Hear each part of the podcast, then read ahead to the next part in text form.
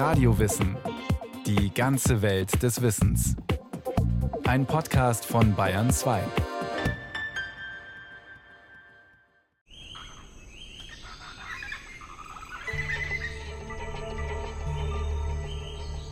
Vor unendlich langer Zeit lebte Taralko mit ihren Eltern an einem wunderschönen Fluss.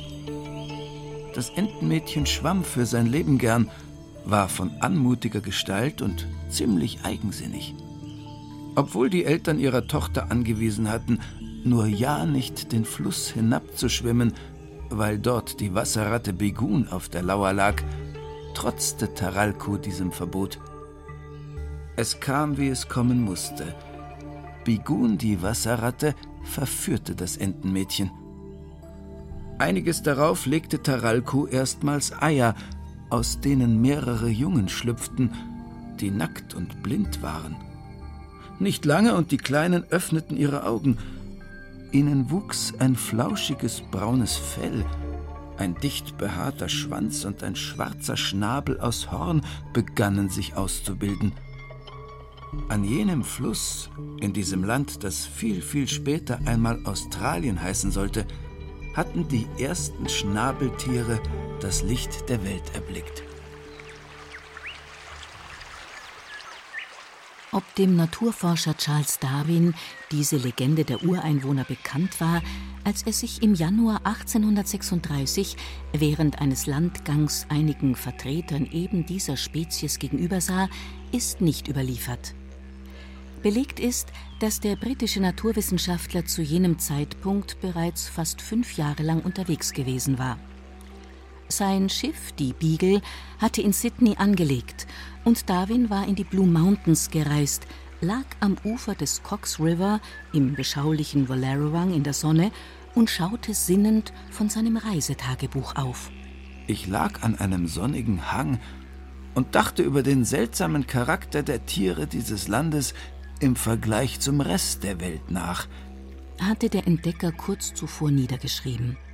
Vor seinem inneren Auge große graue Kängurus, die mit Hilfe ihres Steuerschwanzes hüpfend am Flusssaum entlang auf die nächstgelegene Grasfläche zufederten. Verträumt in Eukalyptusbäumen hängende Wollknäuel, die an kleine Bären erinnernden Koalas.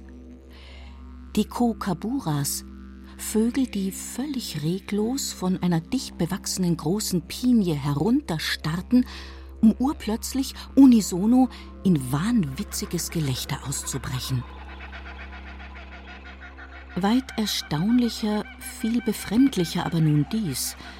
Just vor ihm, am Ufersaum, ein scheinbar ernst gemeinter Scherz der Natur.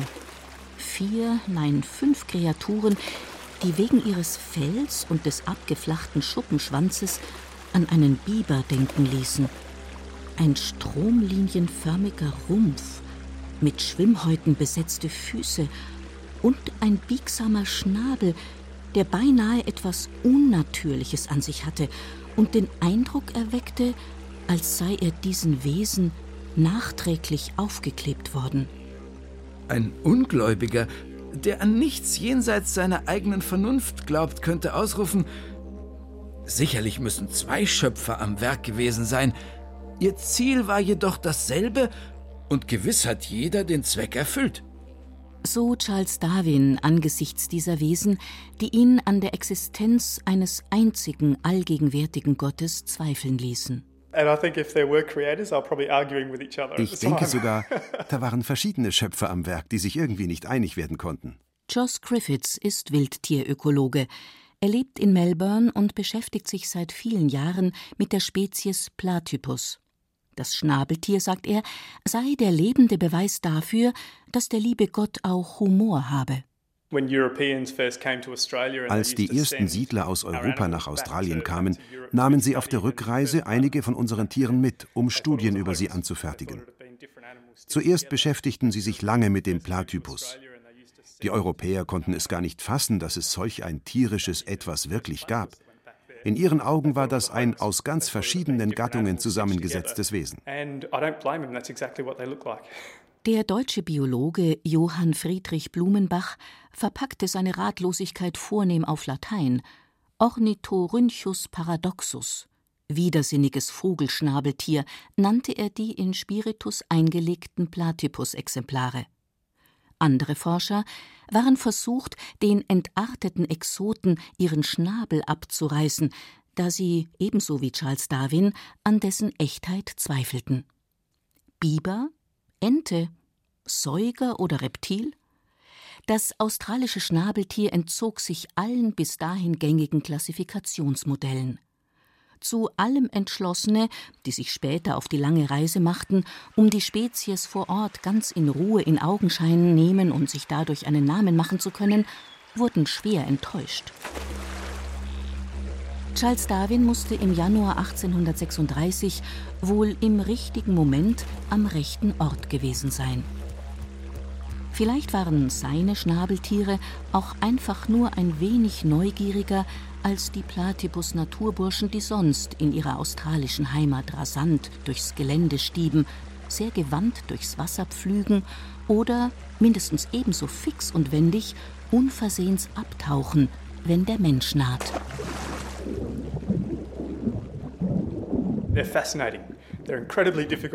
So faszinierend Schnabeltiere auch sein mögen, sie machen es dem Menschen ungemein schwer, etwas über sie herauszufinden. Hin und wieder wundert man sich dann. Sie können nämlich auch neugierig sein. Es gibt Berichte von Anglern und Kajakfahrern, die sich plötzlich Schnabeltieren gegenüber sahen, die sie anschauten, als wollten sie sagen, hey, was tust du hier auf meinem Territorium? Aber dann sind sie eben auch immer wieder ausgesprochen scheu und machen sich sofort davon. On the other hand, they can be very shy and elusive as well. Um möglichst viel über Ornithorhynchus anatinus herauszufinden, hat Joss Griffiths Platypus Spot entwickelt. Mithilfe dieses Anwendungsprogramms kann jeder, der ein Schnabeltier entdeckt, seine Informationen, Bilder und Beobachtungen in eine Datenbank eingeben. Am Ende, hoffen Platypus-Freunde und Experten wie Joss Griffiths, lässt sich so mehr über die Anzahl der in Australien lebenden Schnabeltiere erfahren. Hoffentlich bekommen wir recht bald einen genaueren Überblick über ihre Population, um beurteilen zu können, ob Schnabeltiere gefährdet oder gar vom Aussterben bedroht sind.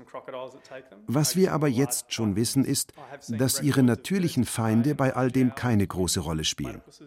Ab und an schnappt sich ein Krokodil ein Schnabeltierchen, und auch Greifvögel, Warane und Pythonschlangen mögen Platypus zum Fressen gern. Doch das sind eher Ausnahmen. Alles in allem versuchen wir also nun mit Hilfe der App die Lage richtig einzuschätzen. Und dann werden wir, falls nötig, entsprechende Maßnahmen ergreifen, damit das Schnabeltier auch noch in Hunderten von Jahren existiert. Platypus Spot, die von Joss Griffiths entwickelte App, ist überaus populär. Viele Australier sind stolz darauf, dass die vielleicht seltsamsten Lebewesen des Planeten ausgerechnet in ihrem Heimatland zu Hause sind. Und sie wollen wissen, was zu tun ist, um den Tieren ihren Lebensraum zu erhalten. Das Verbreitungsgebiet der Schnabeltiere reicht von Nord-Queensland bis in den Süden nach Tasmanien.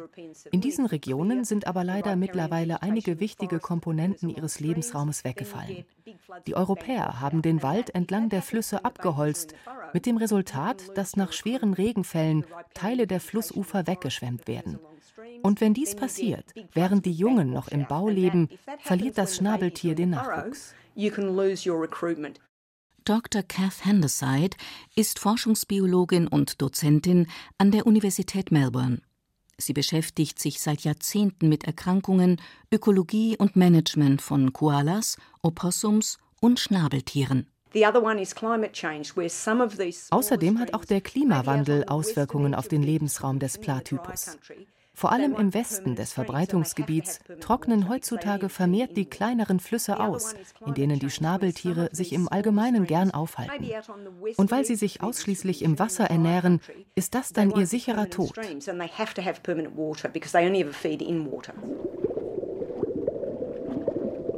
In der Tat verbringen die Einzelgänger, die vor allem abends und nachts aktiv sind, den größten Teil ihres Lebens im Wasser und dies sowohl im stehenden als auch im fließenden Süßwasser.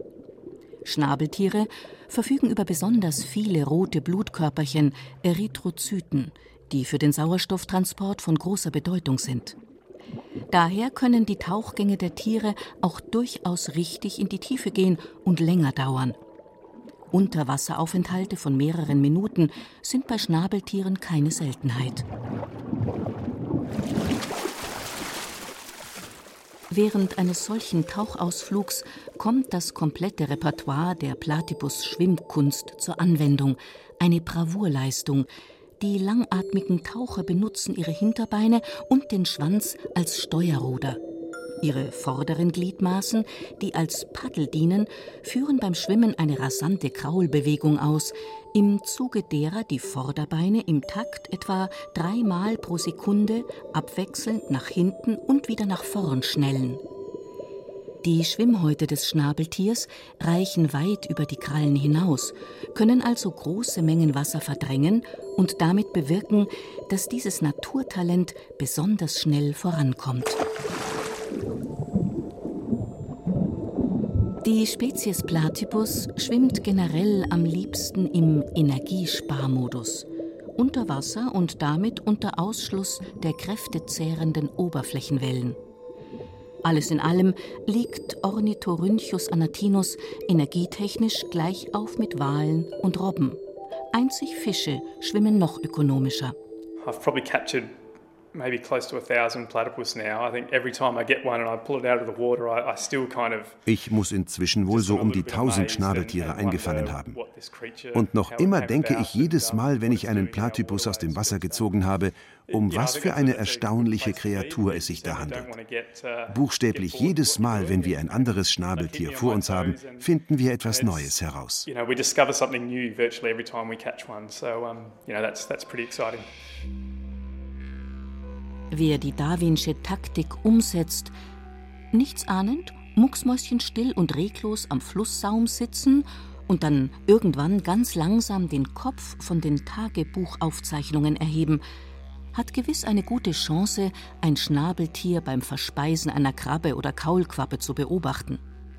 Die Beute wird nämlich zunächst in einem Depot zwischengelagert, im Backenbeutel, wo sie sicher und gut aufgehoben ist, bis der schwimmende Jäger wieder auftaucht, um seine Mahlzeit an der Wasseroberfläche zu verzehren.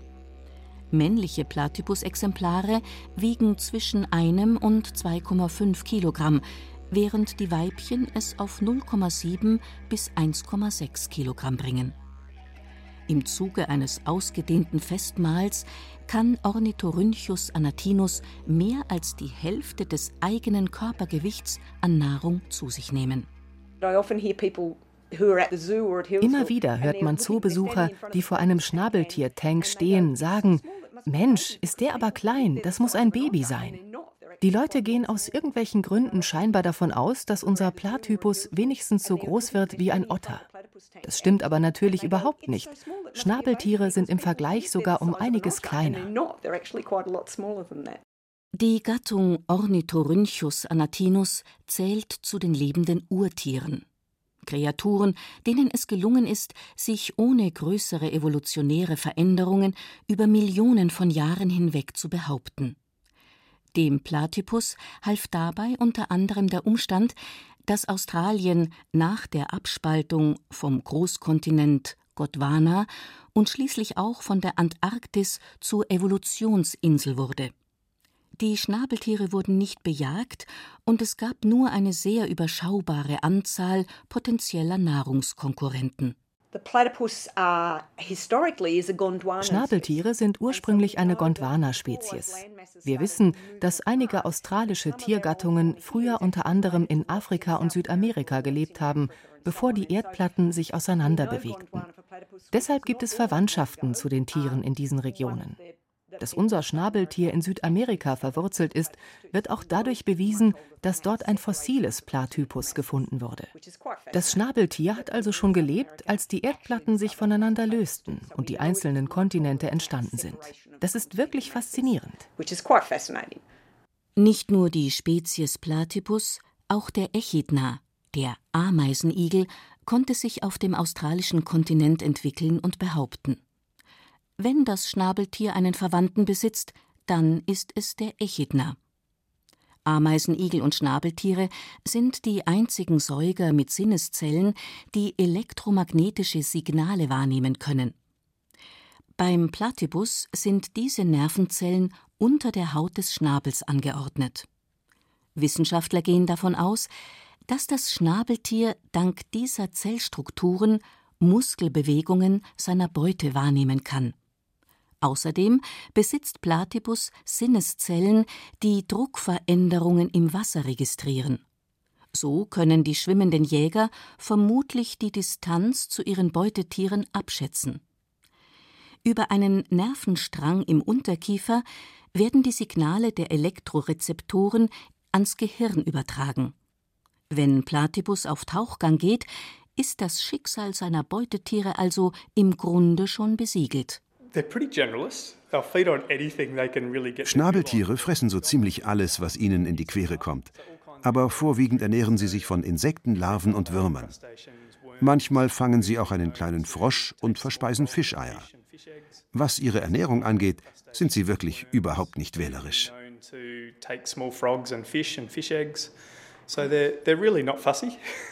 Mit ihrem entfernten Verwandten, dem Echidna, teilen die Schnabeltiere also die für ihre Beutetiere unheilvolle Gabe, sie mit Hilfe ureigener Sinneszellen lokalisieren und stellen zu können.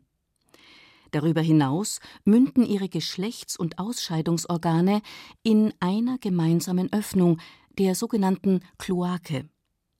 Anders als alle anderen Säuger, die ihre Jungen zur Welt bringen, legen sie Eier, aus denen dann ihre Kleinen entschlüpfen.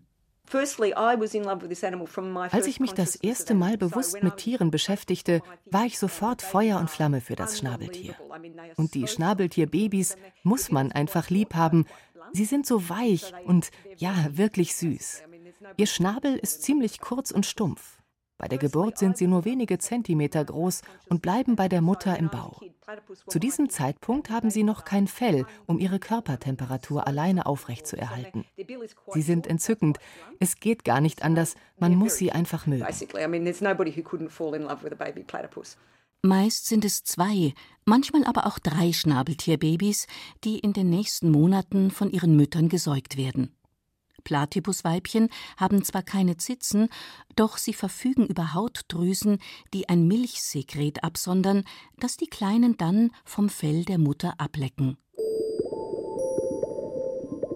Während die Weibchen einen nährstoffreichen Mix zu bieten haben, der die frisch geschlüpften, federleichten Kleinen bald zu Kräften kommen lässt, arbeiten die Platypusmännchen lieber mit der Giftspritze.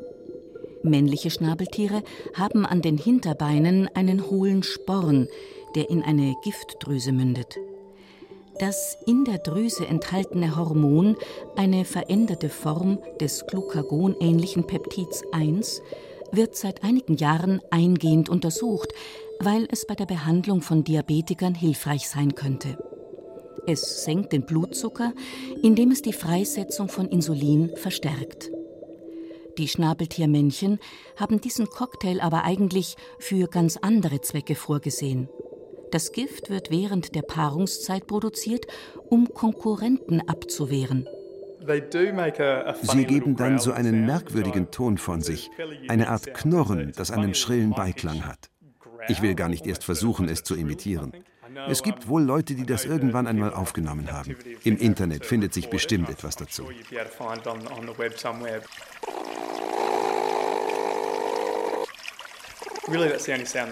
Das ist aber auch schon der einzige Ton, den sie von sich geben. Und dazu müssen sie ziemlich wütend sein. Ab und an, wenn ich ein Schnabeltier gefangen habe, hat es mich so angeblafft. Aber sehr häufig war das wirklich nicht. Ich sehe das als ein Zeichen dafür an, dass sie mich doch recht gut tolerieren.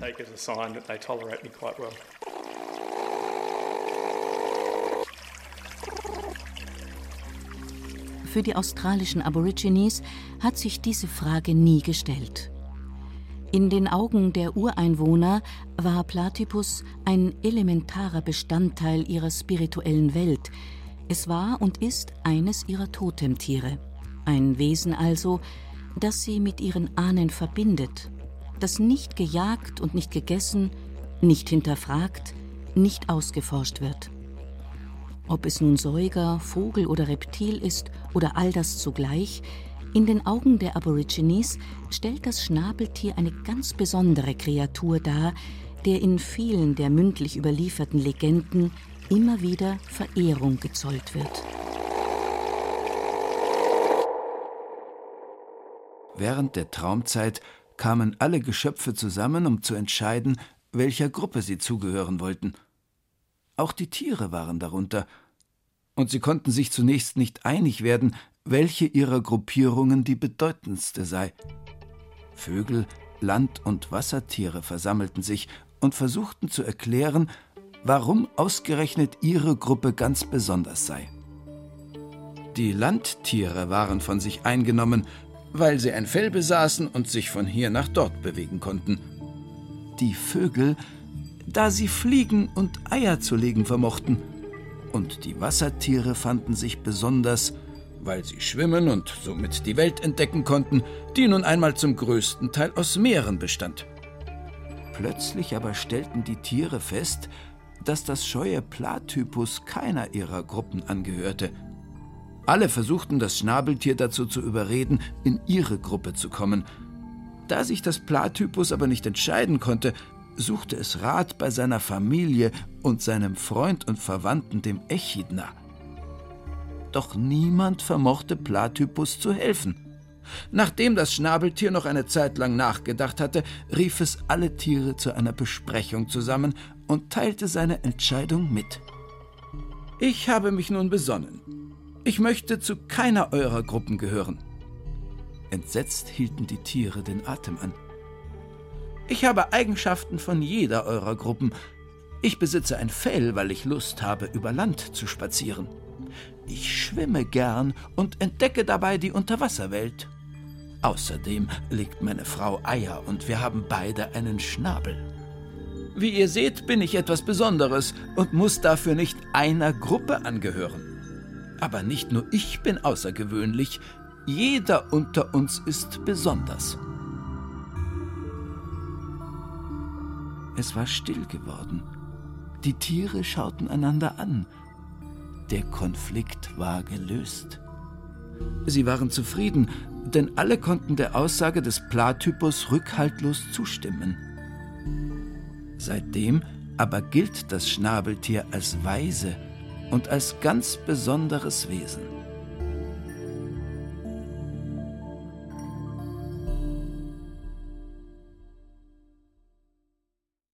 Sie hörten Das Schnabeltier, Säuger, Vogel und Reptil von Margarete Blümel. Es sprachen Ruth Geiersberger, Burkhard Dabinus, Diana Gaul und Peter Veit. Ton und Technik Adele Kurzil, Regie Eva Demmelhuber. Eine Sendung von Radio Wissen.